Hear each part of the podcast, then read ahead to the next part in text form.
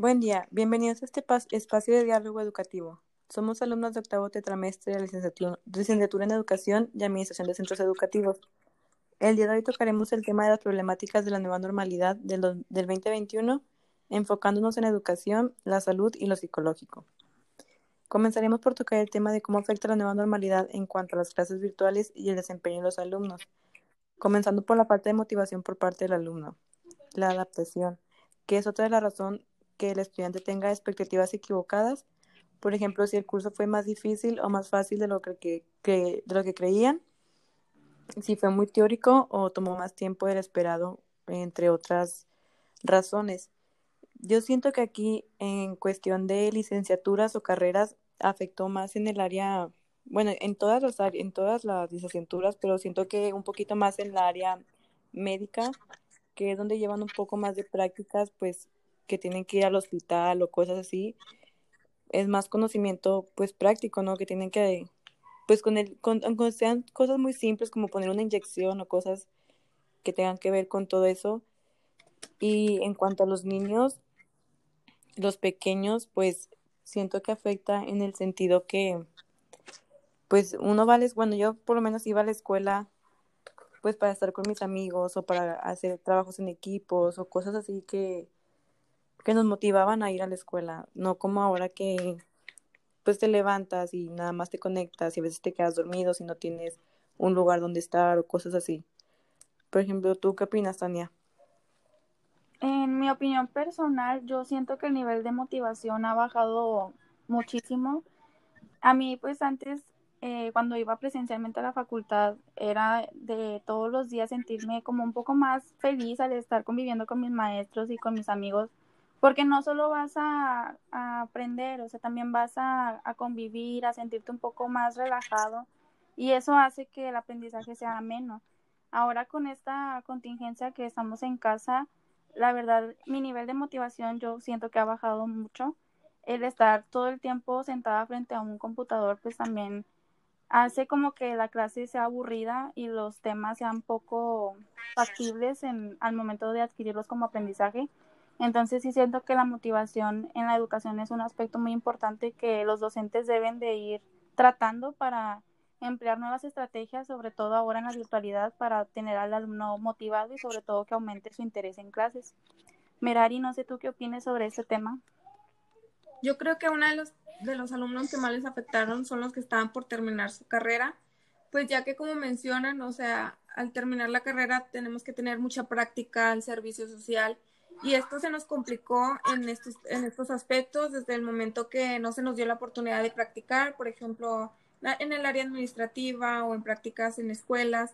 Entonces creo que fue uno de los más afectados al momento de no realizar las prácticas que, que se piden en cuestión de en la escuela. Sí, sobre todo que, bueno, en los niños pequeños que van iniciando, por ejemplo, los niños que van iniciando la primaria y cosas que no conocen, pues también, pues es parte también de la responsabilidad que les creas disciplina, etcétera, de levantarse temprano, de tener responsabilidades y cosas así. Pues siento que ya no van a crecer con la misma responsabilidad con la que crecimos nosotros, de llevar ahí una organización y todo eso. Más aparte que es más complicado, pues llamar la atención de, de ellos en cuanto a en sentarlos enfrente de una computadora y que esté una persona ahí hablando. También la falta de atención y dedicación a la familia. ¿Sí, Tania? es más que nada romper la rutina que ellos tienen, porque les- el levantarte a las 5 de la mañana para empezar a listarte, a levantarte cinco minutos antes de la clase también hace que su rutina sea pues menos factible como antes la tenían. Entonces pues ahí también es un problema que podemos ver en el ámbito educativo. Y también como lo mencionaste, atención y dedicación por los padres de familia, que últimamente he visto a muchos padres quejándose, pues yo siento que es una parte, una responsabilidad también el tener hijos, que es em, pues el sentarte con ellos a explicarles y hacer tareas, no solamente llevarlos a la escuela y ya, sino también dedicarles el tiempo de hacer, de realizar tareas y cosas así. Y también depende mucho de los papás ahora porque tienen que subir las tareas o mandárselas a las maestras por medio de WhatsApp, de plataformas, conectarse, ya que los papás pues son los que tienen el celular o, o el acceso a internet, entre otras cosas. Nosotros como ya, bueno, nosotros como ya adultos prácticamente lo podemos hacer por nosotros mismos, pero en cuestión de los niños pequeños o los que van iniciando la primaria o cosas así, pues sí es más, pues más responsabilidad de los padres y hay muchos padres que pues ya están cansados, ya están hartos y pues no solamente ir a aventar a los niños a la escuela, así como por así decirlo, sino también dedicarles el tiempo. Tania, ¿qué opinas Yo pienso de esto? que también eso es un problema que daña el aprendizaje de los alumnos, tener a los padres como docentes, porque no es lo mismo que te explique un maestro que tiene una preparación eh, pues sí, didáctica o profesional a que tu papá o tu mamá se siente a explicarte los contenidos. Por ejemplo, eh, ahora con las clases que se transmiten en la televisión, el alumno pues adquiere algunos conocimientos, pero ciertamente el padre es quien los refuerza. Y el docente solo pues manda algunas actividades, califica, da retroalimentación por medio de las plataformas digitales que están al alcance. En algunas otras instituciones pues están las clases virtuales, pero por ejemplo en la educación pública que es mediante la televisión pues sí veo un poco eh, el problema del aprendizaje, ya que pues el, docente en sí no es quien te está dando el, el, trato directo, sino que te lo dan por medio de los canales y después tu papá o tu mamá te ayuda a realizar los ejercicios correspondientes. Entonces, pues para mí eso sí es un problema grave porque el alumno en sí no estaba aprendiendo lo que se debería como en, clases presenciales. Sí, claro, sobre todo porque los padres se convierten en los docentes, porque por lo menos en el salón de clases tienes a quien preguntarles tus dudas y en ya la televisión pues no puedes, ¿no? Tienes que preguntarle a tu papá o, o a tu mamá o a tu hermano mayor, etcétera, a la persona que está ahí contigo y muchas veces pues a uno se le olvida cómo dividir o cosas así, ya no sabemos muchas cosas de fracciones y pues sí está un poquito más difícil. Mira, ¿y tú qué opinas sobre esto? Creo que los papás están viviendo esta problemática porque muchos de ellos no estaban preparados para tener un hijo en casa y no, no solo tener el hijo en casa, sino el darles la clase, porque pues los maestros obviamente están dándoles la clase por medio de en línea, pero los papás tenían que estar al pendiente. Entonces aquí es donde en ellos causa problemática porque muchos de ellos, ya sea el papá o la mamá, tuvieron que, que terminar su trabajo, tener, tener que salirse de su trabajo porque no había quien estuviera con ellos ya que muchos de ellos, como sabemos, el momento en el que los niños estaban en la escuela, en modo presencial, ellos estaban trabajando y en esta, en esta modalidad pues no se puede, o sea, o el papá se queda o la mamá se queda, o la tía o la hermana, pero pues esto trajo problemas tanto económicos, tanto al momento de estar en casa. Entonces sí es algo muy complicado, tanto en la falta de atención y en la dedicación de los padres de familia. Sí, también entramos a otra problemática que es el poco conocimiento de las plataformas digitales las cargas de tarea, que no se organizan, que pierden el tiempo en otras actividades. Yo creo que nosotros, cuando empezamos con Teams o con Zoom, que empezamos a tener muchos problemas de que no entendíamos la plataforma, que no entendíamos las aplicaciones, que no nos organizábamos, sobre todo que no estamos acostumbrados a llevar una organización en, en cuanto a lo virtual, que tenías que subir la tarea a cierto tiempo. Ya no era como antes que tenías por lo menos un día para hacer la tarea, sino como que ahora tienes como hasta las seis de la tarde para subir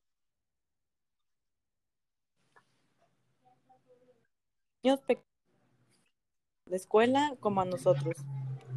Entonces, sí, siento que, pues sí, también, aparte que los papás no están muy familiarizados con lo de las plataformas, pues educativas, porque pues por así decirlo, ellos ya terminaron su escuela, pero pues sí es algo que nos afecta tanto que también los niños no se, pues no se, no se distraen muy fácil y se pueden hacer otras cosas que no captamos la atención de ellos por medio de las clases. Y pues sí, también puede ser muy aburrido para ellos escuchar a alguien pues hablar ahí en la computadora y para ellos es muy difícil mantener la atención en la clase. ¿Qué opinas, Merari, de esto? En cuestión de, creo yo en lo personal que la falta de conocimiento en las plataformas digitales es el principal eh, problema en esta modalidad, sobre todo en la educación. Pues como tú mencionabas, los papás no están preparados o no sabían cómo manejar estas herramientas.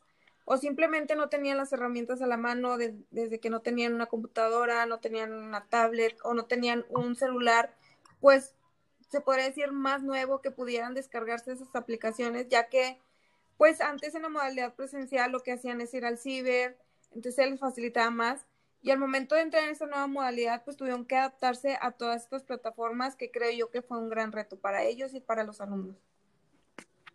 Tania, ¿algo que quieras decir sobre esto? Sí, eh, yo les quiero aportar en cuestión a los docentes, eh, la falta de capacitación que tiene el docente para emplear estas plataformas. Eh, aunque los padres, pues también se, es muy obvio que no tienen a lo mejor este conocimiento, es muy importante que el docente aprenda a utilizarlas, porque a, tal vez no es nuestro caso, pero en noticias o en páginas de Facebook se ha hecho público que algunos maestros batallan mucho en, en esta cuestión de la tecnología y los alumnos hasta se, se aprovechan de eso para hacer memes o para burlarse de ellos. Y pues yo creo que esta problemática pues no solo es del docente, sino de, de la sociedad en general. Pero pues el docente debe de estar eh, actualizándose constantemente para aprender a usar estas plataformas.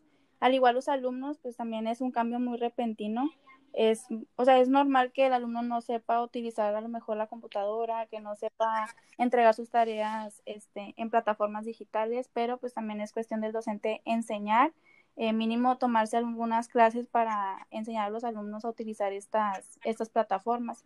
En lo personal, siento que a pesar de que pues sí tienen algunos conocimientos en las tecnologías, hace un año que comenzó esta pandemia, pues como que he aprendido un poco más de, recursos a utilizar, como por ejemplo cuando hemos tomado algunos talleres sobre gamificación o sobre las presentaciones, pues ahí obtuve muchos, muchos aprendizajes sobre qué plataformas utilizar para eh, ejecutar una presentación o tal vez algunas plataformas que te ofrecen dinámicas para los alumnos entonces es, es, cuestión del docente irse preparando y sobre todo conseguir estas herramientas para seguir motivando al alumno a asistir a sus clases. Sí, claro, sobre, sobre todo que hay algunos maestros que tienen la vieja escuela, la tradicional, y pues no es su culpa, realmente nadie estaba preparado para esto de empezar las clases en línea y la verdad fue algo que nos tomó pues de sorpresa de un día para otro y la verdad yo creo que pues, nadie estaba preparado para pues para empezar a, a, realizar todo esto, que también es otro de los problemas que, que tenemos, que, es que las plataformas no estaban diseñadas para que muchos usuarios la usen al mismo tiempo y que estemos conectados muchas personas al mismo tiempo, como lo fue cuando inició todo esto de la pandemia, que empezamos las clases en Teams o en Zoom, que se nos trababa, que el servicio estaba lento, que se saturó el internet porque todos estábamos en línea, porque todos teníamos clases en la mañana y ya sabes que cuando prendías el, el, micrófono pues escuchaba trabado o prendías la cámara y se te trababa todo o se veía o se escuchaba el audio o era la cámara, cualquiera de los dos. También otra problemática pues el acceso al internet o aparatos electrónicos que sabemos que no todas las personas cuentan con con una computadora o con una computadora para cada estudiante. Sabemos que tenemos que hay familias que tienen más de dos hijos y no cuentan con dos o tres computadoras para que los niños estén cada uno en la suya y se pueden palmar sus clases o el acceso a internet que en muchos lugares, en muchas zonas ya no hay servicio de internet y tienen que ir a otro lado a, a pues a conectarse y que fue también motivo para que muchos alumnos no tuvieran, no iniciaran sus clases, que las estuvieran, las tuvieran pausadas, pues esto de que el acceso a internet era un poco más difícil para ellos. Tania, ¿qué opinas? Yo he, conocido pues varios compañeros que no viven en el área metropolitana eh, y pues la verdad sí he, conocido sus dificultades con el internet. Y pues no nos vayamos tan lejos tampoco para detectar esa problemática. A veces en algunas familias no tienen el recurso económico suficiente para contratar un internet con suficientes megas. Tal vez tienen el nivel básico o tal vez tienen un nivel que puedan pagar. Entonces, si tienen 5 megas, 10 megas, eh, esto puede ocasionar que se les trabe mucho su internet. Pero pues es una problemática que podemos ir solucionando acudiendo tal vez a un ciber o hablando con nuestros maestros para que nos apoyen en ese aspecto. Mira, ¿tienes algo que decir? Sí, yo quiero mencionar algo que en lo personal veo que existe esta problemática, eh, por ejemplo, en las áreas rurales, que es donde de verdad esta es una de las principales, ya que no cuentan con el, en, el acceso a Internet que ellos quisieran, este,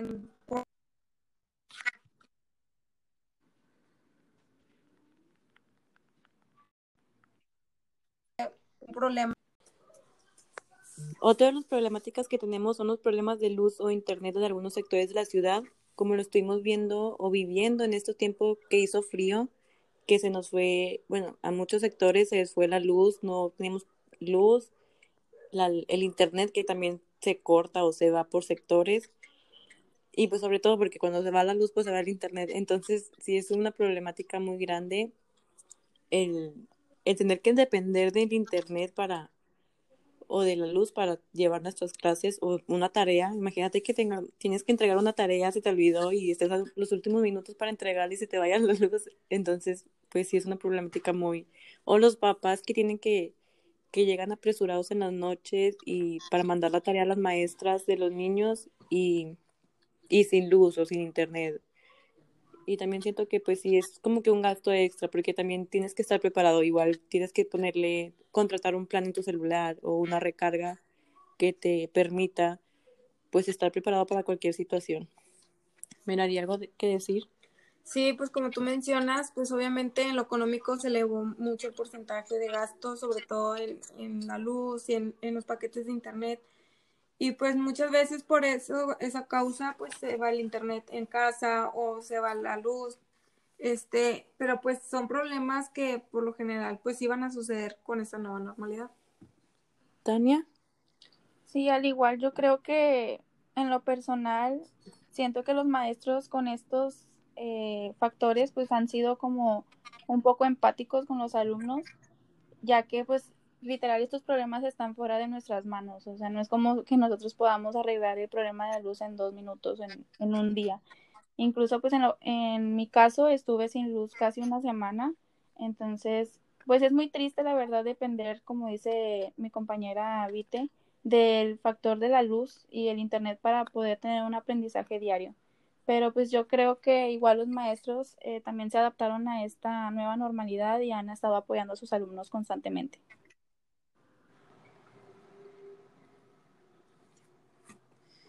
Bueno, pues entonces iniciamos con el tema de cómo está afectando la nueva normalidad a nuestra salud. Y basándonos en lo que nos menciona el doctor Pablo Rivas González en el año 2020, nos menciona una serie de problemáticas que se ocasionaban a raíz de la nueva normalidad. Y pues la pandemia por el COVID, el COVID-19 ha cambiado nuestras vidas en pocos meses y sobre todo en los últimos meses. Creo que no estábamos preparados para una pandemia de este grado, pero el virus nos ha recordado la fragilidad humana que tenemos y del sistema en el que vivimos, sobre todo los que hemos perdido a, personas a causa de, de la pandemia o simplemente por el estrés y los problemas que causan la nueva normalidad.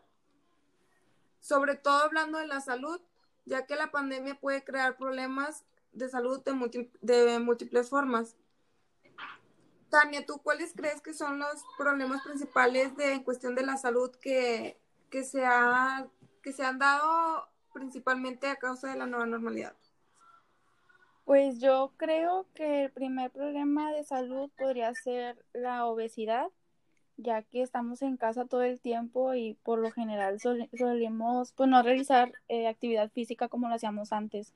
Por ejemplo, mi rutina antes era levantarme, alistarme para ir a la escuela y eh, como quiera en ese, en ese trayecto de ir a la escuela, de mi casa a la escuela, pues realizaba a lo mejor una caminata de 10 minutos eh, o, o, tal vez subía y bajaba escaleras, o sea, estaba en constante activación física.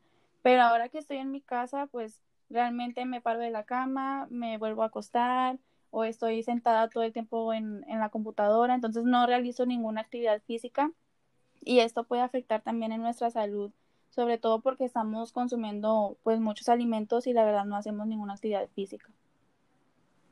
Exactamente. Pues la nueva normalidad también se asocia a problemas inesperados desde el punto de vista de salud física. Las personas que han superado la enfermedad pueden sufrir secuelas físicas en diversos órganos y sistemas secundarios a la infección. Preocupan principalmente las secuelas a nivel del pulmón por la posibilidad de desarrollar una fibrosis pulmonar tras una neumonía grave. Esta complicación afortunadamente no es muy frecuente, pero el tejido pulmonar se sustituye por un tejido cicatricial que dificulta la respiración. Y para evitar estas problemáticas tenemos que fomentar nuevos principios, entre ellos la alimentación, el ejercicio y la salud mental, sobre todo la emocional ya que de, eso se basa nuestra salud física. Vite, ¿tú cómo, evitarías este tipo de problemáticas? ¿Qué harías tú en tu vida diaria para evitar tener un problema de salud grave?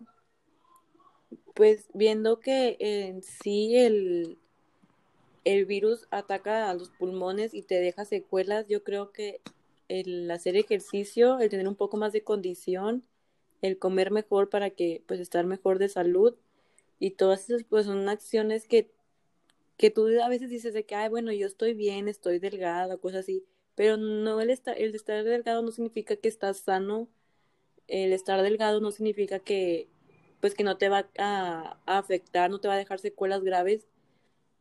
Entonces considero que pues yo en parte haría ejercicio, comería mejor, dejaría malos hábitos y cosas así, o sea, empezar por empezar por el ejercicio para para mejorar mi salud. Exactamente. Y la nueva normalidad puede tener una variedad de consecuencias o problemáticas, como ya se mencionó anteriormente. Pero, sin embargo, es nuestra responsabilidad buscar y aplicar estrategias para evitarlo. Como ya lo mencionaron ustedes, pues tener una buena alimentación, eh, hacer ejercicio en casa. Últimamente las redes sociales, las plataformas digitales ya nos muestran cómo hacer ejercicio en casa sin necesidad de ir al gimnasio o de tener a un instructor. Entonces, es aquí donde la nueva normalidad también nos proporciona todas estas herramientas y hay que utilizarlas y no solamente verlo como una problemática, sino de buscar estrategias, buscar actividades y aplicarlas para evitar todo lo que serían las problemáticas y los problemas físicos que esto traería a nuestro cuerpo.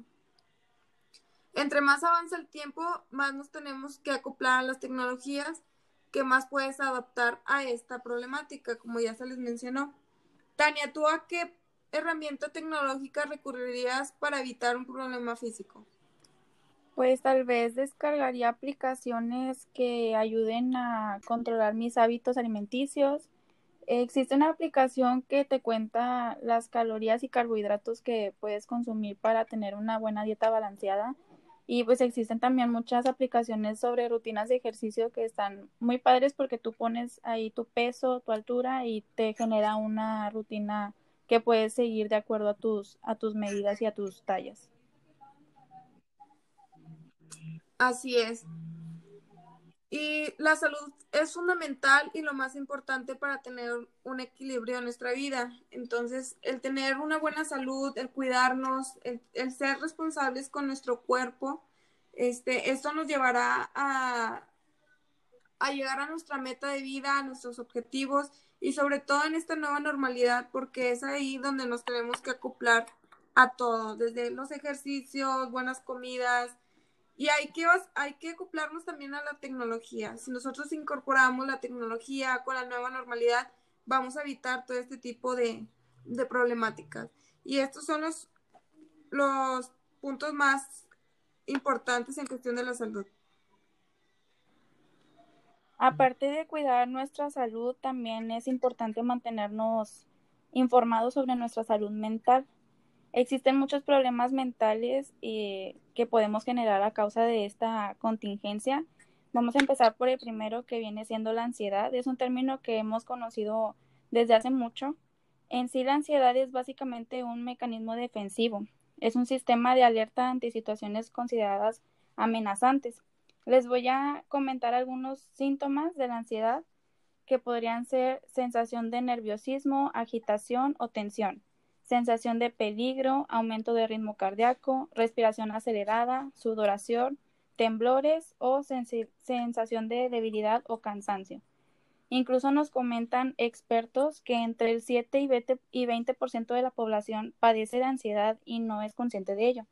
Por ende, es importante que mantengamos como alerta estos síntomas y si llegamos a sentir algún síntoma en esta contingencia, acudir inmediatamente con un experto para poder, este, poder resolver obviamente este problema, porque es normal padecer de ansiedad, pero no es normal dejarlo llevar. Me gustaría que me comentara, Vite, si ha sentido a lo mejor eh, algún síntoma de ansiedad en esta contingencia. Sí, yo me acuerdo que cuando empezó la pandemia había, tuve como, no sé si fue algo como ansiedad, no sé si me lo supieron explicar bien o diagnosticar bien, pero sí recuerdo que cuando inició todo esto de la pandemia, pues yo antes de que iniciara yo llevaba un ritmo de vida muy, pues muy diferente, muy acelerado. Trabajaba de noche, entonces trabajaba en eventos, entonces pues llevaba un, estaba en la escuela y luego los fines de semana estaba trabajando, llevaba un ritmo de vida muy acelerado porque literalmente no tenía tiempo para nada, o sea, los fines de semana estaba ocupada todo el día en eventos, en, en antros o cosas donde yo trabajaba. Y de un día para otro, pues dejé de hacer todo esto y estar todo el día en mi cuarto, encerrada en mi casa, sin salir, sin poder hacer nada, sin trabajo. Este, pues llegó un día en que, pues dejé de dormir, ya no podía, o sea, no podía dormir, duré sin dormir creo que unos dos, tres días. Empecé con, pues con dolores de cabeza, empecé a llorar de la nada, pero yo no lo podía, era un llanto que no podía controlar este, empecé como que a sudar frío y cosas así, entonces me tuvieron que llevar al doctor y no sé si me supieron diagnosticar bien que si fue ansiedad o no sé, la falta de respiración y todo eso, pues sí fue algo que, pues en sí todavía no sé qué fue, no sé si, si tenga algo que ver con la ansiedad, pero sí fue algo que, pues prácticamente me tuvieron que sedar para que me pudiera tranquilizar y pudiera dormir. Entonces sí estuvo como que, me imagino que mucha gente también ya le pasó, le tuvo que haber pasado algo así y mucha gente que también pues ya está diagnosticada con ansiedad por, pues, por todo esto. Exactamente igual. Estos síntomas a lo mejor la sociedad puede verlos como comunes. Por ejemplo, la sudoración en manos, tal vez dice, ay, es un síntoma común, o sea, no, no puede ser ansiedad. Pero como quiera es importante estar alerta. Y algo que mencionaste muy importante, no hay que autodiagnosticarnos siempre hay que tratar de ir con un experto a que nos haga un diagnóstico y que nos diga sobre todo qué, qué podemos hacer para proceder con esa enfermedad. Otra de las, eh, de las problemáticas en la salud mental es la depresión. La depresión es un síndrome con muchos síntomas, pero pues se asocia principalmente con sentir tristeza, apatía y desesperanza prácticamente todo el tiempo. Eh, aquí debemos de tener cuidado, como con la ansiedad, pues puede pasar de desapercibida, en la depresión podrías no notarla a menos de que algún eh, especialista te lo indique. Como lo mencionaba antes, es muy importante que vayamos con especialistas para que ellos nos puedan diagnosticar y sobre todo darnos un seguimiento. En el caso de la depresión, nos ayuda mucho la actividad física, ya que está ligada a procesos químicos como la producción de endorfinas, que estas son responsables de una sensación de bienestar y felicidad. Entonces la actividad física es muy recomendable para las personas que tienen este padecimiento de depresión y también eh, empezar a cambiar nuestros hábitos y una rutina pues puede provocar que nuestro cuerpo también genere endorfinas. Merari, ¿me podrías eh, comentar algo sobre la depresión? ¿Tú qué piensas sobre este tema? ¿O en alguna ocasión has convivido con alguien que haya padecido de esta, de esta enfermedad? Pues en sí conocer a alguien que realmente haya vivido todos los síntomas de una depresión, no, pero sí he escuchado. Y creo que es algo que, como tú dices, se debe de tratar con un especialista porque muchas veces lo que hacemos es recurrir a personas, a amigos, a familiares y que no digo que esté mal, o sea, está bien sentirse acompañado, pero que más está de ir a la persona indicada, preparada para, para ayudarnos y como tú dices, o sea, simplemente no cerrarnos y no, no, tratar de, de recibir ayuda, o sea, de buscar ayuda. Y ya ahorita en este tiempo, como ya se mencionaba, se pueden buscar muchas, muchas eh, herramientas tecnológicas que nos puedan ayudar a buscar quiénes son las personas indicadas que, que puedan ayudarnos en cuestión de la depresión. Exactamente, siempre hay que mantener como esa autoestima alta para poder salir de adelante sobre estas, estos padecimientos. Un tema muy importante que se me, me parece muy interesante atenderlo en este podcast es la ideación autolítica. Eh, este concepto en lo personal no lo había escuchado hasta hace poco eh, en términos cotidianos es la manera en que los especialistas denominan al intento de suicidio. Es un tema muy delicado y creo que por ende deberíamos de tocarlo con la mayor seriedad. Presentar alguna de estas situaciones pues no, debe no debería de ser un tabú, pero lo es.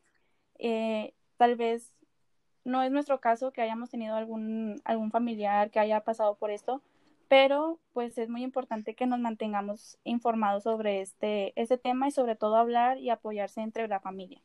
A lo mejor en, en esta contingencia hemos estado conviviendo muchísimo tiempo con nuestra familia y por ende hemos tenido tal vez algunas unas peleas con nuestros papás o con nuestros hermanos y aunque a algunos les afecte de manera pues tal vez natural de es una pelea y al rato se me pasa, puede que a la otra persona afectada pues no sea así y puede caer en esta en esta pues negatividad y puede pues llevar al suicidio. Entonces se recomienda que en más que nada los adolescentes tener esa comunicación con ellos para que no se sientan solos, que los problemas pues claramente siempre van a estar, pero eh, siempre va a haber una manera de solucionarlos. Eh, no sé si podrían apoyarme con este tema ¿Ustedes qué piensan sobre este, este concepto nuevo que es la ideación autolítica? Lo vuelvo a mencionar. Y sobre todo ustedes, ¿cómo piensan que podríamos ayudar a lo mejor a los adolescentes para que no caigan en este, en este aspecto? Sí, yo creo que sobre todo ser más observativos, eh, observar más a la gente que nos rodea, porque puede que nos den señales, aunque sean muy mínimas, y nosotros las pasemos desapercibidas por decir de que, ay, a rato se le pasa o cosas así, y nosotros pues realmente podemos, a lo mejor y no, no ser la solución, pero sí poder ser un caminito a poderlo ayudar en algo. Y sí, no pasar desapercibidos, o sea, simplemente intentar ayudar a la otra persona, como te digo, observar más, este, no dejar pasar cualquier sí, cualquier cosita que, por más mínima que la veas, pues siempre preguntar si está bien, si ocupa ayuda y pues cosas así, ¿no? Entonces siento que sí es un tema muy delicado, la verdad desconozco, pues no, no conozco a nadie que haya pasado por eso, que este, eh, pues que haya pasado por el, por alguna cosa de suicidio, algún intento de suicidio, algo así. Pero pues yo creo que sí es como que más apoyar y pues intentar hablar con la persona, ser más observativo simplemente. Sí, incluso siento que pues una persona que tiene a lo mejor esta idea en, mente nunca lo va a hablar, obviamente, pero sí nos va a dar estas alertas, tal vez se va a aislar o vamos a ver que va a tener un poco de insomnio. Eh, y estas son alertas, pues tal vez que no podemos notar a primera vista, pero que debemos de poner mucha atención, ya que sí es un tema muy, muy delicado y pues lastimosamente en nuestra sociedad lo vemos pues muy cotidianamente. Entonces, los invitamos a que se mantengan informados y pues a que busquen sobre todo eh, centros de ayuda. Existen muchos centros de ayuda que están con este tema del suicidio. Entonces, hay muchas alternativas y los invitamos a que busquen y que se informen. Sin más preámbulos, eh, agradecemos su disposición al escuchar este podcast estuvimos tomando los, el tema general de las problemáticas que se han visto en la nueva normalidad y esperamos que no hayan tenido ninguna duda y que les haya gustado este podcast.